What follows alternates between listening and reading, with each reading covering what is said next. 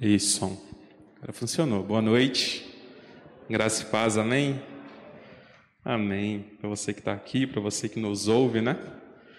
Também aí pelo YouTube. Agora nessa, nessa moda, né, Nilza? Que as coisas ficam fixadas, né? Tudo que a gente fala, tudo que a gente faz fica travado em alguma rede social. Tem um narrador, narrador não, desculpa, tem um rapaz que faz um podcast que eu ouço bastante, que ele começa sempre o podcast falando que bom dia para você que é de bom dia, boa tarde para você que é de boa tarde, boa noite para você que é de boa noite, para você que nos escuta de madrugada, boa sorte, né? Ele sempre começa assim, eu acho a frase dele sensacional. Bom, eu queria que você abrisse a sua Bíblia no nosso texto base do mês, 2 Coríntios, capítulo 4, do 16 até o 18, a gente vai ler nesse início. Você nos escuta pelo YouTube, pessoal vai projetar o texto aí também.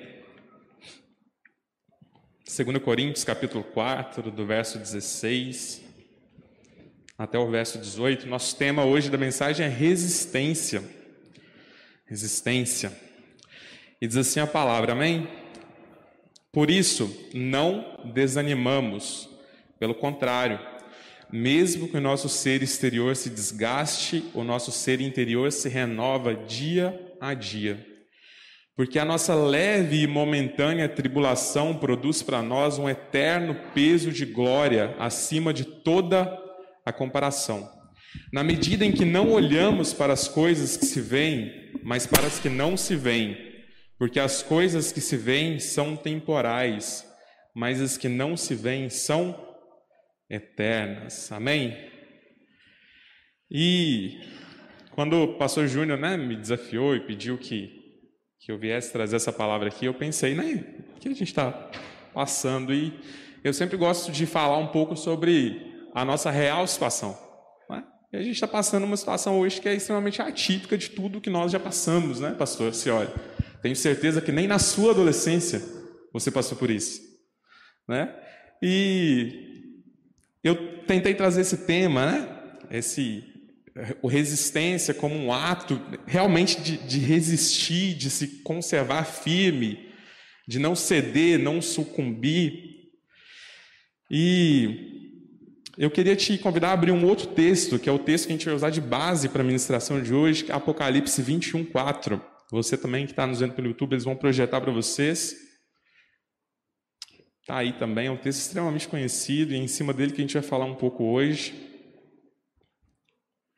Você que está abrindo aí, está projetado também, então vamos lá. Apocalipse 21, capítulo, capítulo 21, verso 4, diz o seguinte: Ele lhes enxugará dos olhos toda lágrima, não existirá mais morte, não haverá mais luto, nem pranto e nem dor, porque as primeiras coisas já passaram.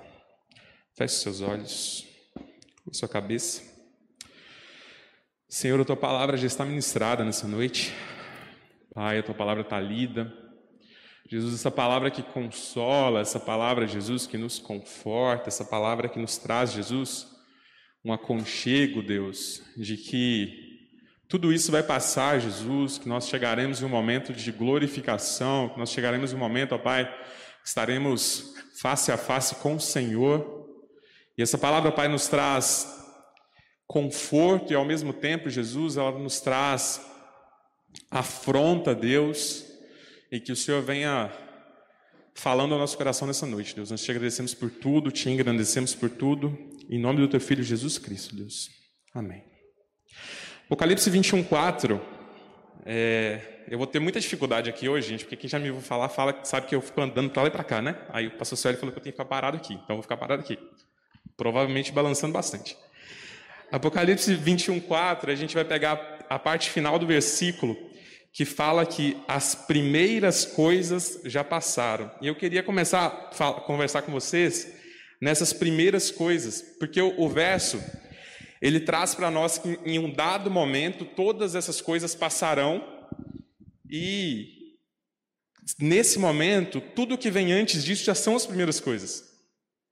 Então, o que nós estamos vivendo nesse momento faz parte das primeiras coisas. As primeiras coisas nesse momento pode ser qualquer coisa que você quiser pensar. Tanto uma coisa boa quanto uma coisa ruim. As primeiras coisas pode ser um problema social que a nossa sociedade enfrenta desde o início. As primeiras coisas elas podem ser problemas físicos que você ou seus familiares têm. Pode ser uma doença crônica que nós enfrentamos o tempo inteiro. Pode ser uma questão financeira que, principalmente nesse momento, para quem é empresário, tem assolado assim grandemente, né, a nossa população. Pode ser desafeto familiar, pode ser desafeto social, pode ser uma família que nesse momento está enlutada, seja pelo Covid, seja pelas outras doenças que continuam matando também. Então essas primeiras coisas elas podem ser absolutamente qualquer coisa que você quiser. Mas a palavra diz que em algum momento essas coisas passarão. Elas passarão. E Jesus, em João capítulo 16, no verso 33, não precisa abrir, eu vou ler para você, fala que, que ele diz para nós essas coisas para que nós tenhamos paz, que no mundo vocês passarão por aflições, mas tem de bom ânimo, porque eu venci o mundo. Então, o próprio Cristo, ele relata para nós que essas coisas iriam acontecer. Algumas coisas fogem totalmente da nossa capacidade de percepção, da nossa capacidade de entendimento. Quem há sete meses atrás imaginaria que a gente estaria todo mundo de máscara, né? Eu nem em filme eu vi isso na minha vida, gente. E a gente não poderia mais se tocar. A gente não poderia mais encostar nos outros, dar um abraço. O nosso povo que é tão acolhedor, é tão caloroso nesse sentido, né? A gente fica se encostando toda hora para tudo. Quem diria que há algum tempo atrás nós não poderíamos ter o relacionamento que nós tínhamos com os nossos pais, com os nossos filhos, com os nossos avós, que aquelas pessoas que já são debilitadas, já estavam numa zona de risco, nesse momento, além do risco, ainda enfrentam isolamento. Eu vou na casa dos meus pais agora de 15 em 15 dias e eu não encosto neles desde março. Ninguém imaginava isso. E a tendência é que as coisas melhorem? Talvez, mas também a tendência é que elas piorem. Né? A gente sabe, a Bíblia ela relata um, um, um antes muito complexo né, para nós cristãos. A gente vê a sociedade hoje se mudando de uma forma extremamente veloz. Né? Gustavo falou hoje na EBD, ah, as situações naturais elas se inverteram demais nos nossos tempos. Né? E a gente tem passado por isso, às vezes suando, às vezes tropeçando, mas a gente tem passado por isso. E o que Jesus fala nesse, nessa frase é que ele reforça que ele fala isso para que a gente tenha paz. Jesus ele fala que nós teríamos aflições para que nós tivéssemos paz. Não é para a gente ser pego de surpresa, sabe? Por mais que a gente seja pego. Não era para a gente sofrer, por mais que a gente sofra. Não era para a gente problematizar, por mais que a gente problematize. E o cara que fala isso para a gente é o cara que ele está na criação como o próprio Deus e como o próprio Deus. Ele é o próprio Deus, ele cria todas as coisas, ele faz todas as coisas, ele recebe a renúncia do homem e alguns milhares de anos depois ele se desfaz de Deus. Ele deixa de ser o próprio Deus para se tornar um homem e habitar com os homens. Ele entrega todo o poder que ele tinha em algum momento para viver como nós vivíamos e mostrar para a gente que é possível. É um homem que ele, ele nasce em condições precárias, né? Ele nasce numa manjedoura, provavelmente você nasceu no hospital. A grande maioria aqui. No máximo, quem é muito de idade nasceu em casa, né, de parteira, aquelas épocas, mas nasceu em casa. Acho que nenhum de vocês aqui nasceram no meio de uma palha, em estrume de boi, de cavalo. É um, era um ser que desde criança foi perseguido. Então Jesus ele nasce sendo perseguido por Herodes para matar todas as crianças. E ele vive uma vida inteira de perseguição. É um homem que recusa pão depois de 40 dias de jejum.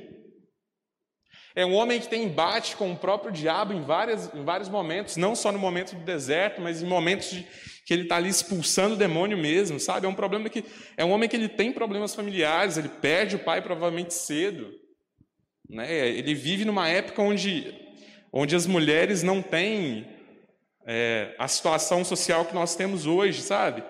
Ele é um homem que ele é blasfemado, ele é trocado por um bandido no momento da, da escolha da, da multidão, multidão que por hora gritou a ele santo, santo, e naquele momento escolhe o Jesus, mas o outro Jesus, o Barrabás. É um homem que ele foi cuspido, maltratado, excluído, renegado, açoitado, cuspido, perfurado, crucificado em morte. A mais humilhante que uma pessoa poderia passar naquele momento. Morte destinada aos piores bandidos, aos piores assassinos.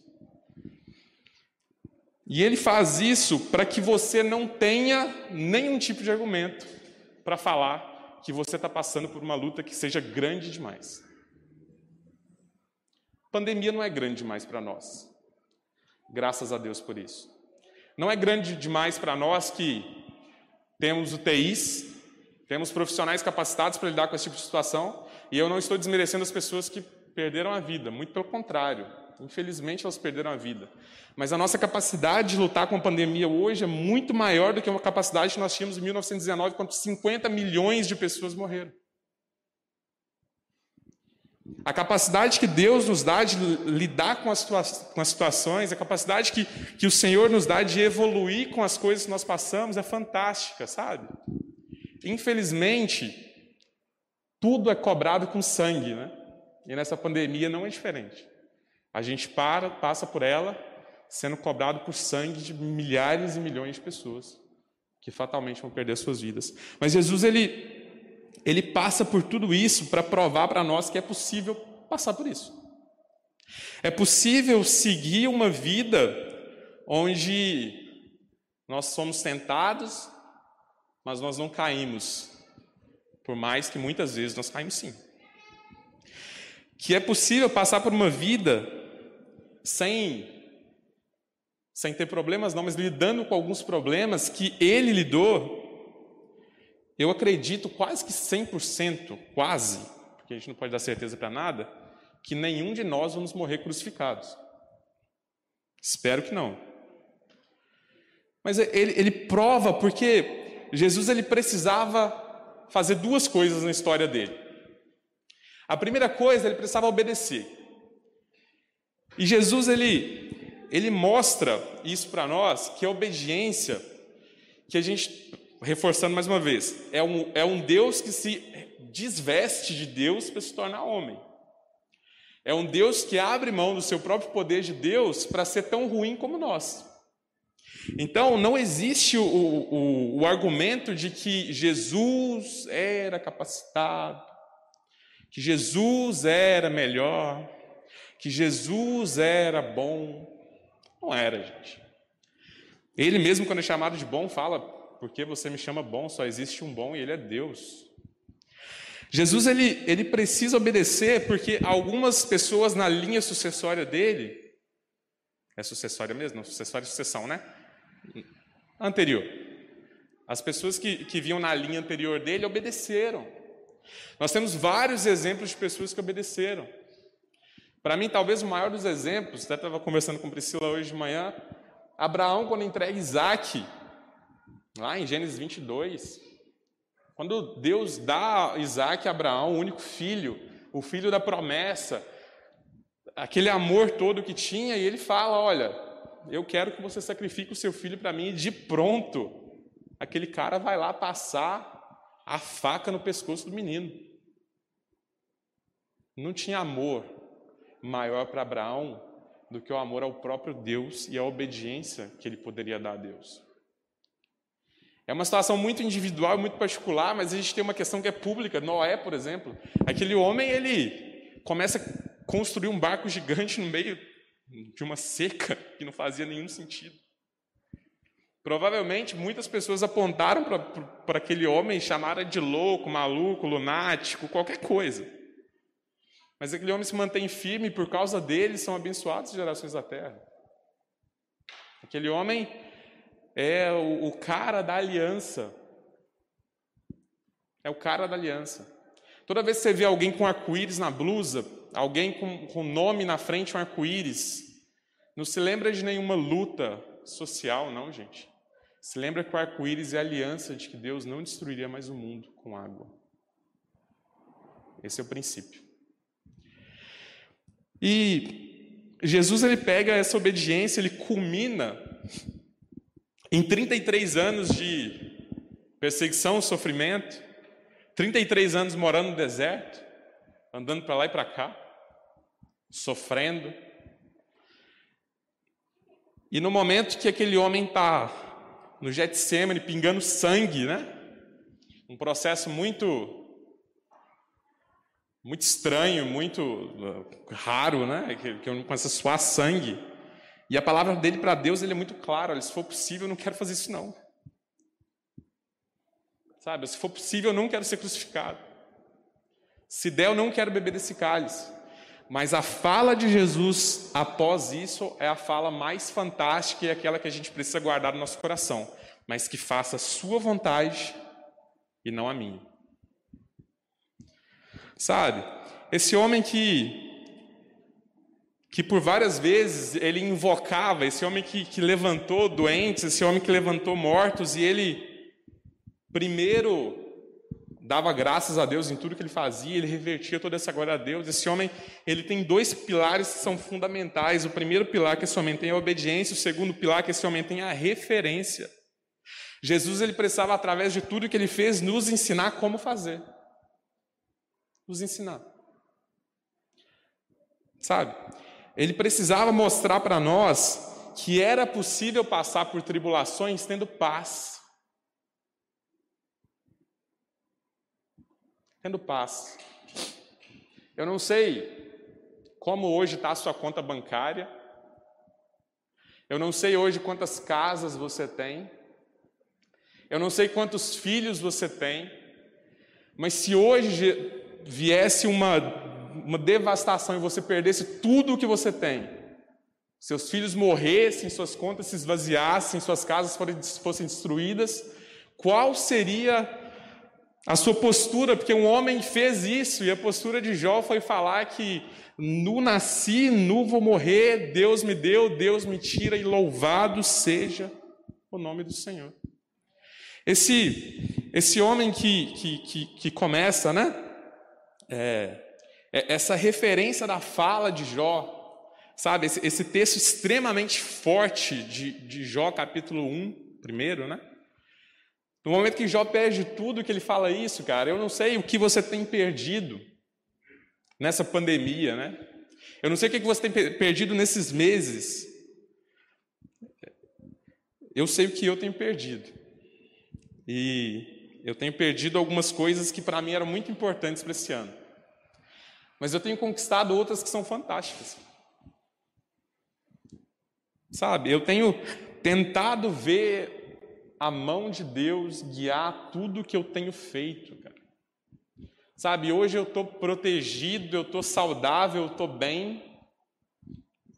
E, e, o Senhor tem, tem construído coisas que eu nunca imaginava que Ele construiria. Então, é, esse homem que é, é, nesse momento, Jó, essa referência da fala de Jó, existe uma outra referência para mim que talvez seja a mais forte da Bíblia inteira, é, de um cunho pessoal, que é quando o apóstolo Paulo ele chega é, e vai falar sobre Cristo, e, ele, e a, a palavra dele em, em, Coríntios, capítulo 11, versículo 1, é, é muito clara. Ele fala assim: olha, sejam imitadores de Cristo, de mim, como eu sou de Cristo.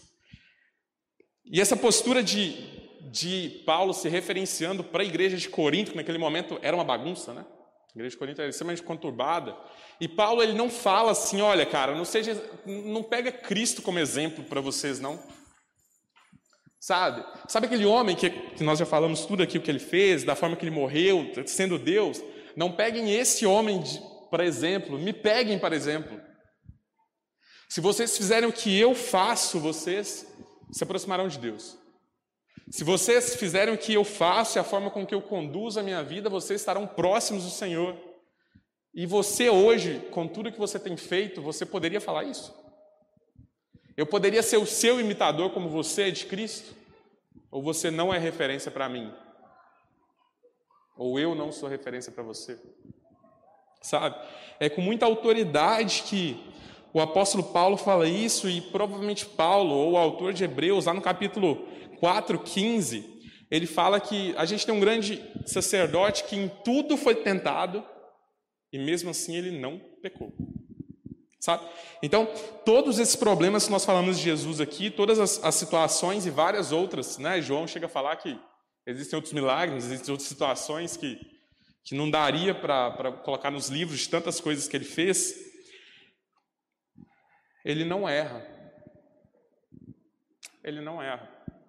E nós, e eu estava falando com, com, com o Gustavo hoje, é um recorte da EBD, mas é uma situação muito pontual que nós erramos todos os momentos. Tá? Às vezes a gente culpa Adão por ter comido da fruta que dava entendimento do bem e do mal, sendo que o entendimento do bem, pastor Júnior já falou isso várias vezes aqui, o homem já tinha, então o fruto na verdade dá para ele conhecimento do mal. A todo momento nós também recebemos um monte de fruta e a gente come. Sabe? A gente recebe fruto o tempo inteiro de coisas que a gente não imaginava que fariam tão mal para a gente, a gente come, a gente se esbalda se esbalda. Porque a gente gosta, que o ruim é bom, né? Que eu não gosto de estar atolado só até a canela, eu gosto de atolar até a cintura inteira. Porque a gente sabe o que é certo, a gente sabe fazer o certo, mas a gente não faz. A gente não faz. Então, com uma raridade muito grande, algum de nós aqui hoje poderíamos chamar um ímpio, uma pessoa que não é cristã, e falar assim: ó, oh, brother, eu sou a sua referência para chegar até Deus. Sabe? E muitas vezes, cara, a gente é extremamente assolado e a gente fracassa. A gente levanta, mas a gente cai. O próprio apóstolo Paulo fala em 2 Coríntios 4, 8 e 9. A gente é atribulado, a gente, porém a gente não se angustia, a gente é, fica perplexo, porém não desanimamos, somos perseguidos e não nos ab mas não abandonados, somos derrubados, porém não destruídos. Isso aqui só reforça para nós aquilo que, que o próprio Paulo fala no texto que nós lemos, 2 Coríntios 4, no, só o recorte 17, porque tudo isso produz, porque essa leve e momentânea tribulação produz para nós um eterno peso de glória. Um eterno peso de glória. Sabe? Porque tudo de ruim que nós fazemos só reforça a graça e a misericórdia de Jesus. Porque a gente canta que, porque Ele vive, eu posso crer no amanhã, mas eu não creio, sabe? Porque as coisas têm tomado tanto meu coração, e as situações que eu tenho vivido têm tomado tanto meu coração, porque eu me esqueço de que Ele realmente vive. Eu me esqueço de que Ele realmente existe, eu me esqueço de que existe uma pessoa, um ser sob o controle de todas as coisas, e eu esqueço que um dia Ele me salvou. Sabe, eu esqueço porque. Não sei por quê. Eu me esqueço porque eu não estou antenado, eu me esqueço porque eu não tenho intimidade, eu me esqueço porque a culpa é minha. Porque Ele nunca se esqueceu. Eu me esqueço porque eu sou ruim. E eu me esqueço porque porque o bom é Jesus. Só por isso. E hoje, ainda na EBD, falando com o Gustavo, essas coisas, por mais que nós sabemos o que é correto, nós sabemos o que é certo, nós sabemos que, que Deus tem cuidado no nosso coração, a gente precisa reforçar isso para nós todos os dias. Sabe, a gente precisa reforçar que Ele é cuidadoso, que a minha vida está sob o controle dele, que Ele tem o controle da minha história e que as coisas não vão sair do controle nunca, porque a vontade dele é boa, é perfeita e é agradável. Sabe, por mais que às vezes eu não entenda, por mais que às vezes eu resista, e resistir contra Deus, gente, é pior. O próprio Deus, quando chama Paulo e fala com ele, né? Você resiste contra os meus aguilhões, para de resistir, homem de dura serviço. Para. Sabe? Porque a gente às vezes tenta produzir para nós um efeito que nos, nos faça sentir bem. Sabe? Às vezes a gente tem situações em que a gente precisa lidar, que a primeira coisa que a gente faz é tentar lidar com a própria força que a gente tem. É tentar lidar com, com aquilo que nós adquirimos de experiência, afinal nós somos extremamente experientes, né, senhora? Saímos da adolescência aí, né? A gente é experiente, então quanto mais tempo eu tenho, mais situações eu crio. Sabe? Então eu tento conduzir as coisas da forma que eu acho que eu tenho que conduzir. Às vezes até dá certo, né? A trancos e barrancos às vezes dá certo, mas a gente sofre demais. A gente não precisava sofrer tanto. Sabe, o caminho às vezes é extremamente reto, mas a gente faz curva o tempo inteiro. E curva é um perigo, gente.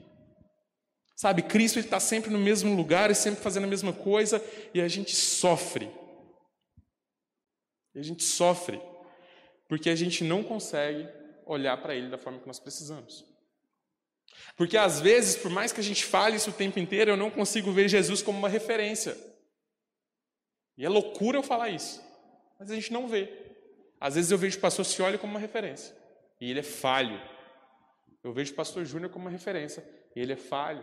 Eu vejo meu líder, meu amigo, meu pai, a minha mãe, todos falharam na mesma missão. E eu esqueço de Cristo. E eu esqueço porque eu reclamo, eu esqueço porque eu murmuro, eu esqueço porque o que Deus promete para mim é um selo de salvação e não uma bolha que me priva dos problemas. Sabe, às vezes eu acho que porque eu sou cristão eu não posso passar, minha família não pode ter um câncer. Eu não posso ter, eu não posso ficar enlutado, eu sou cristão. Sabe, eu não posso passar por problema. Se eu te passar por problema, Jesus não está comigo. Sabe? Jesus nunca prometeu isso para ninguém. Nunca prometeu. Muito pelo contrário, a palavra dele é que nós teríamos problema. Mas em cima disso, em cima desses problemas, em cima dessa primeira morte que nós passaremos, a gente, ele fala que enxugará dos nossos olhos toda a lágrima. E a morte já não existirá mais, o luto já não existirá mais, o pranto, a dor, tudo aquilo que é palpável, tudo aquilo que um dia nós sentimos de amargura, de, de sofrimento, não haverá mais, porque nós estaremos próximos daquele que é puro amor, que é pura graça, que é pura misericórdia, que é pura bondade, é um gozo eterno. Então nós precisamos o tempo inteiro relembrar o nosso coração dessas coisas, porque senão a gente surta. Sabe por quê? Porque senão eu acho que o importante é minha conta bancária que está esvaziando. O importante é a minha retórica, o importante é a minha profissão, o importante é a minha família, o importante é ter o carro do ano, é ter a melhor casa, fazer as melhores viagens. Isso não é importante, isso é supérfluo. Por mais que seja bom. É supérfluo. Sabe? E, e isso não é pecado. Ter essas coisas não é pecado. Correr atrás disso não é pecado. Mas ter isso em primeiro é pecado. Colocar essas coisas acima de Jesus é pecado, é um erro, e isso nos afasta de Deus. Tudo aquilo que eu coloco na posição de Deus, que deve ser o maior da minha vida, eu levanto um ídolo, sabe assim? Eu começo a levantar um monte de ídolo, muitas vezes. E às vezes eu estou tão inundado dessas coisas que eu não consigo mais olhar para Jesus. Eu não consigo mais olhar para Ele. E eu não consigo mais enxergar essa promessa. Porque na minha vida, às vezes, só tem lágrima. Porque às vezes na minha vida só tem pranto. Na minha vida só tem dor. E eu não, consigo, eu não consigo ver essa promessa mais. Porque essa promessa ela não é palpável. Ela não é palpável. É o que Paulo está falando. Essas coisas que nós vemos, elas são temporais, mas as que não se veem são eternas. Sabe? Então, é, o tempo inteiro, lembra o seu coração de que um dia você ia para o inferno. E Jesus, na sua misericórdia e graça, te colocou do lado dele. Sabe? Lembra o seu coração de que realmente ele vive. E realmente existe um amanhã. Sabe? Um amanhã que vai ser melhor que hoje. Mas não se baseia nessas coisas, porque o próprio Cristo fala que a cada dia basta o seu próprio mal. Então se concentra nele, que as outras coisas são supridas automaticamente. Sabe? Entrega a sua vida a Ele de verdade, entrega o seu dia a Ele de verdade, porque Ele está no controle de todas as coisas. O pastor Júnior fala uma coisa que eu acho fantástica, né? Que às vezes a gente acha que a gente perdeu o controle, mas na verdade a gente perdeu a falsa sensação do controle que a gente tinha. Às vezes a gente acha que a gente estava cuidando de todas as coisas, aquilo ali desmorona em algum momento. E às vezes pode ser só um alerta, né? Fala assim: olha, meu filho, alto lá. Né? Quem consegue aqui sou eu. E a gente precisa lembrar disso e, e, e tentar é, pensar nessas coisas que são do alto, porque nós não somos aqui. A gente está aqui de passagem. A gente é fruto de uma essência divina que caiu em um erro, em algum momento vai retornar porque é divino. Em algum momento esse, esses corpinhos todos bonitos, alguns sarados, outros não, né? Serão totalmente destruídos, os nossos corpos serão gloriosos como dele era. Sabe? Essa dor que nós passamos nesse momento, essa privação que nós vivemos nesse momento, não vai existir mais. Nós seremos curados de verdade. Nós teremos um corpo curado. E Paulo, em 1 Coríntios, capítulo 2, verso 9, eles vão projetar esse texto. Ele fala que essas coisas são tão intensas e tão imensas e, e tão fora da nossa capacidade de, de pensamento, que ele fala que os olhos não viram, os ouvidos não ouviram e jamais penetrou o coração do, do homem o que Deus tem preparado para aqueles que o amam.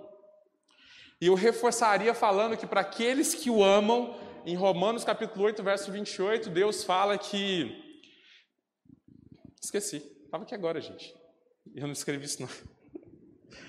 Todas as coisas cooperam para o bem daqueles que amam a Deus e são chamados segundo a sua vontade. Então, aqueles que amam a Deus, além de ter essa preparação toda, a Bíblia diz que todas as coisas cooperam. Tudo coopera. Até a nossa fraqueza, até a nossa fragilidade, até a nossa incompetência. Se nós amamos a Deus, a Bíblia diz que as coisas que nos rodeiam cooperam para nós. Não porque nós somos bons, mas porque o controle é do Senhor. Bem, nós passamos por, por todos esses momentos e a Bíblia reforça em Apocalipse esse texto que é magnífico falando que Ele enxugará dos nossos olhos toda dor, toda lágrima, tudo aquilo que nós somos incapazes de fazer, tudo aquilo que foge à nossa, à nossa possibilidade, tudo aquilo que corre daquilo que um dia nós almejamos, tudo aquilo que tudo aquilo que foge ao nosso entendimento, sabe? O Senhor tem cuidado. E Ele tem cuidado de uma forma que, que nós um dia entenderemos. Talvez você já tenha passado por situações em sua vida que você, naquele momento, entrou em desespero. Talvez nesse momento nós estamos numa situação, né, de uma forma geral, onde nós estamos em desespero, mas logo ali na frente a gente vai entender o propósito de tudo. Que a Bíblia fala que tudo, para tudo existe um propósito debaixo dos céus. O Senhor tem cuidado nessa vida. E o próprio Cristo, ele, em dois momentos, ele, ele reforça, na verdade, lá no final do Evangelho, quando Cristo sobe, ele fala que ele estará conosco até a consumação dos séculos. E lá em um texto que eu sou apaixonado, talvez o que eu mais goste, né, se a gente puder gostar de um texto mais que os outros, não né, pastor, não sei se pode não. Mas Josué 1,9, naquela, na troca de bastão, a palavra de Deus para Josué é fantástica, no capítulo 1, verso 9. Ele fala que seja forte, seja corajoso, porque eu vou estar com você por onde você andar. Sabe, em época de pandemia ou época de não pandemia. Em épocas tortuosas ou não, em épocas complicadas ou não. Sabe, em problemas individuais ou problemas coletivos. Seja forte, seja corajoso. Levanta a cabeça, olha para cima, olha para a luz, olha para mim. Sabe, é isso que ele está falando com Josué. Seja dependente, me deixa cuidar, me deixa cuidar antes de você tentar cuidar. Não faz curva, não quebra a cara, não quebra a cabeça. Crê somente. Crê somente. Sabe? Segue os passos e sigamos os passos com fé daquele que pode todas as coisas. Nos espelhemos mais em Jesus e menos nas pessoas que são falhas como nós. Isso não quer dizer que o meu líder não possa ser minha referência. Ele, tem, ele pode ser e deve ser minha referência, mas minha referência máxima tem que ser aquele que nunca pecou, aquele que nunca errou, aquele que passou as mesmas atribulações que eu e em tudo se manteve santo. Sabe? Nos manteremos dignos, próximos daquele, porque a própria palavra fala que sem santidade, meu amigo, ninguém verá a Deus. Busquemos de todo o coração ser mais próximos de Jesus, porque o pastor Cioli uma vez falou no congresso lá em São João, seis, sete anos atrás, uma frase que ele repetiu a mensagem dele inteira, que basta ao discípulo ser como seu mestre. Você não precisa ser o melhor, você não precisa ser o mais bonito, você não precisa ser, não precisa ser nada, só precisa ser igual a Jesus. Se você for igual a Jesus, você cumpriu a sua missão na terra. Se você se espelhar nele, você cumpriu a sua missão. Se você conseguir obedecer como Jesus obedeceu, você cumpriu sua missão. Se você conseguir ser referência na vida das pessoas, assim como Cristo foi referência na vida das pessoas, você cumpriu sua missão. É só para isso que a gente está aqui. Só para isso. A gente está aqui porque através das nossas vidas, outras vidas precisam ser alcançadas. Através do nosso testemunho, outros testemunhos precisam ser alcançados. Porque se não fosse para isso, eu me salvava e era arrebatado imediatamente. Então, se você está aqui e você não consegue falar, isso serve muito para mim também. Para uma pessoa que não é cristã, para essa pessoa te imitar como você imita a Cristo, repensa a sua vida.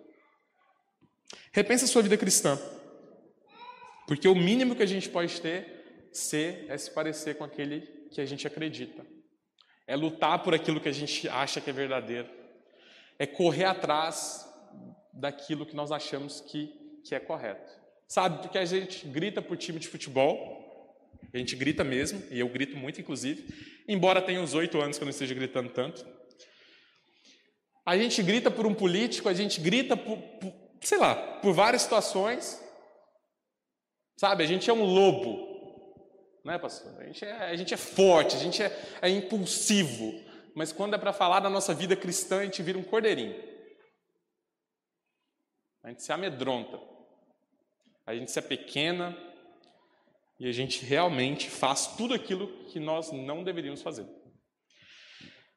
Então, o que eu queria nessa noite é que você lembrasse o seu coração disso que nós falamos, sabe? Que tudo que nós fazemos aqui produz para nós um peso de glória. É isso que o texto do mês fala. É que tudo que nós produzimos aqui, tudo que nós fazemos aqui produz para nós um galardão é que tudo que nós fazemos aqui produz para nós alguma coisa na eternidade. Tudo que nós fazemos aqui ecoa para outras pessoas. Tudo que nós fazemos aqui, alguém está vendo. Nesse momento as pessoas estão vendo mais do que em outros momentos elas viam. Né? Aqui agora não tem só pessoas do meu convívio de igreja. Aqui agora tem pessoas que me afrontam e podem me afrontar o tempo inteiro por aquilo que eu sou lá fora. Eu tenho sido referência para essas pessoas? E sendo referência, eu tenho sido obediente à palavra? Eu tenho meditado na palavra, eu tenho buscado na palavra de dia e de noite. Eu tenho pensado, eu tenho deixado com que Cristo seja realmente o centro da minha vida. Eu tenho entregado o meu caminho nas mãos dele. Eu tenho descansado. E mesmo tendo essas aflições, eu tenho tido paz. Eu tenho tido paz? Você consegue colocar a cabeça no travesseiro à noite e dormir tranquilo? Porque é isso que o Espírito deveria produzir em nós. É uma vida de integridade, é uma vida de serenidade e é uma vida onde as pessoas olhem para nós e queiram ser iguais a nós somos. Cristo, o Espírito, a igreja, a palavra tem produzido isso em você? Se não tem, a culpa não é de Cristo, não é do Espírito, não é da igreja e não é da palavra. A culpa é única e exclusivamente sua. Sua. Se você não é referência para alguém, é porque você não é capaz de fazer isso. Ou você nunca tentou. Se você não é obediente à palavra, mesmo sabendo aquilo que é certo, é porque você, sei lá, dá de ombro o tempo inteiro. Sabe, a gente é o tempo inteiro afrontado com a palavra para ser mais próximo daquilo que Cristo é, porque basta o discípulo ser como seu mestre.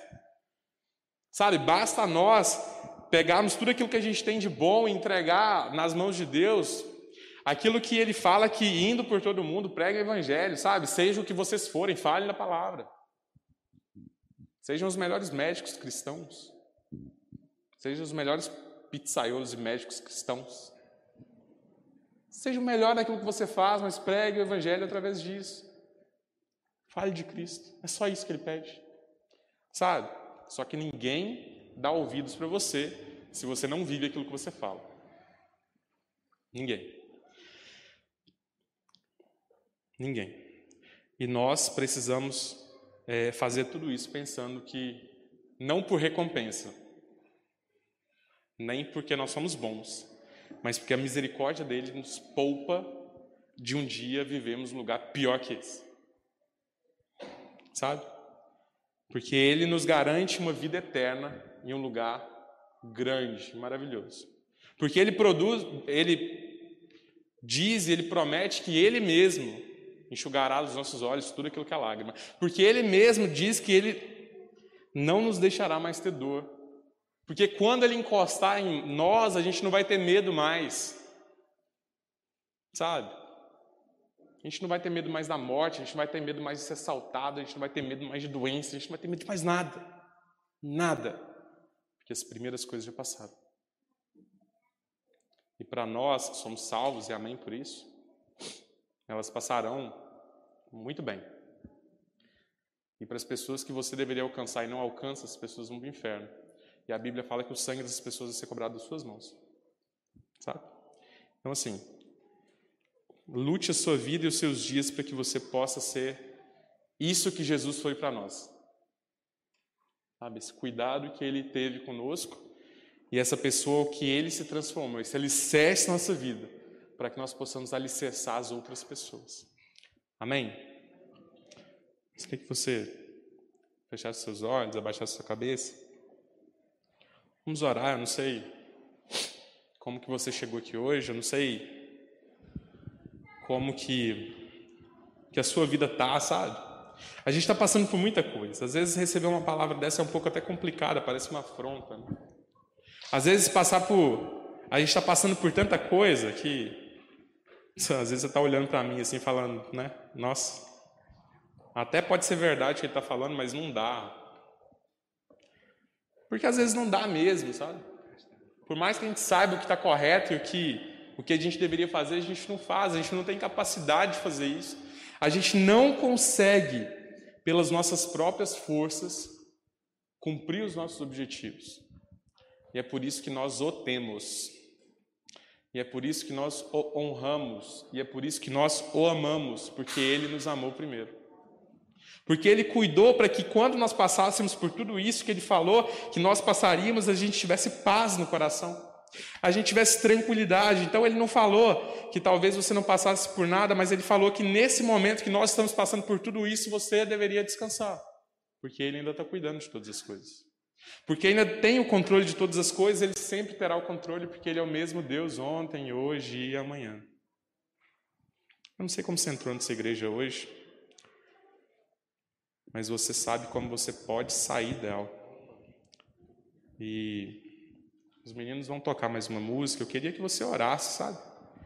Eu queria que você pensasse, que você conseguisse se alegrar com aquilo que Jesus fez na sua vida até esse momento. E que você saísse daqui hoje refletindo as coisas que você tem passado e como lidar com essas situações, sabe? É pensar que Ele vive que Ele vive de verdade. É pensar que Ele pode resolver os meus problemas, Ele pode mesmo, porque Ele fala que eu preciso jogar para Ele todo o meu fardo, todo o meu jugo, porque Ele carrega as minhas aflições. Sabe, porque Ele fala que, independente do que eu passe, Ele é meu advogado, independente do que eu faça, Ele é o meu fiel, Ele é o meu Deus, hoje e sempre.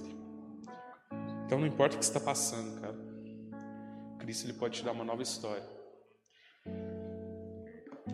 O vinde a mim de Jesus, eu sempre falo isso, não é só para quem não é cristão.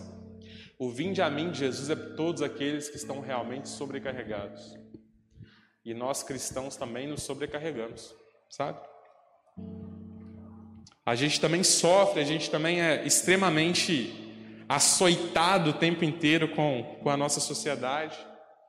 Mas Jesus fala que o fardo dele é leve, o jugo dele é extremamente suave. E para nós cristãos é pior ainda, porque um dia nós já experimentamos isso. A gente já teve a sensação de soltar o nosso controle nas mãos de Deus, mas em algum momento da caminhada a gente toma esse controle de novo e a gente começa a ter os mesmos problemas que nós tínhamos. Porque a gente esquece que nós precisamos depender mais de Cristo. Eu queria que você orasse nessa noite, que você colocasse sua vida nas mãos dele mesmo, sabe? Que você pedisse cuidado e clamasse por misericórdia. Sabe, nós, a gente tem passado por tanta coisa. Tem pessoas aqui que a gente convive, que estão sendo assolados de várias formas por esse momento. Sabe, alguns, todos estão sendo extremamente cuidados, mas alguns estão sofrendo. A gente precisa se compadecer com essas pessoas. Nós precisamos agradecer porque nós temos esperança no momento que muitas pessoas não têm.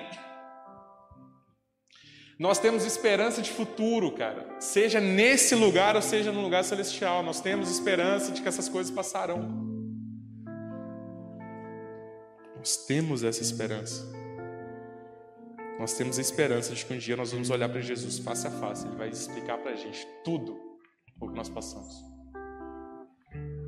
explicar para nós propósito por propósito. As vidas que nós impactamos, as vidas que olharam para nós e foram transformadas através do nosso testemunho, através da nossa unidade com o próprio Cristo. A gente só precisa obedecer a Ele e tomar cuidado com as coisas que a gente tem feito.